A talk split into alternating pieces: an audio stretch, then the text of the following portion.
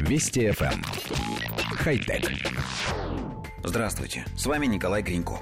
В октябре прошлого года компания Sharp анонсировала смартфон RoboHon, выполненный в виде двуногого робота и способный выполнять не только привычные функции смартфона, но и ходить, говорить и даже танцевать. Японская компания начала прием предзаказов на RoboHon. Стоимость устройства составляет примерно 1800 долларов, а официальный старт продаж в Японии намечен на 26 мая. Рост робохон составляет 19,5 сантиметров, а вес 390 граммов.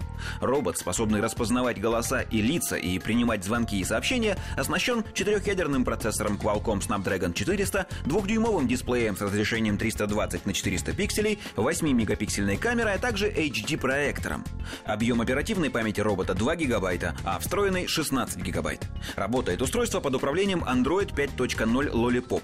Наделенный интеллектом RoboHon сможет может будить человека по утрам, общаться с владельцем, сообщать ему о запланированных делах, проверять почту и сообщения, ходить, плясать, распознавать близких хозяина и при необходимости фотографировать их. Управлять гаджетом можно с помощью голосовых команд. Коллектив редакции нашей программы, как всегда, внимательно изучил демонстрационное видео – Небольшой робот действительно способен двигаться, выражать эмоции, разговаривать и так далее. Однако среди его технических характеристик очень смущает одна – вес 390 граммов. Для игрушечного робота это вполне нормально, но для смартфона категорически неприемлемо, им просто будет неудобно пользоваться. Мало того, размеры и форма гуманоидного робота не позволят положить его в карман, да и не в каждой сумке ему найдется место.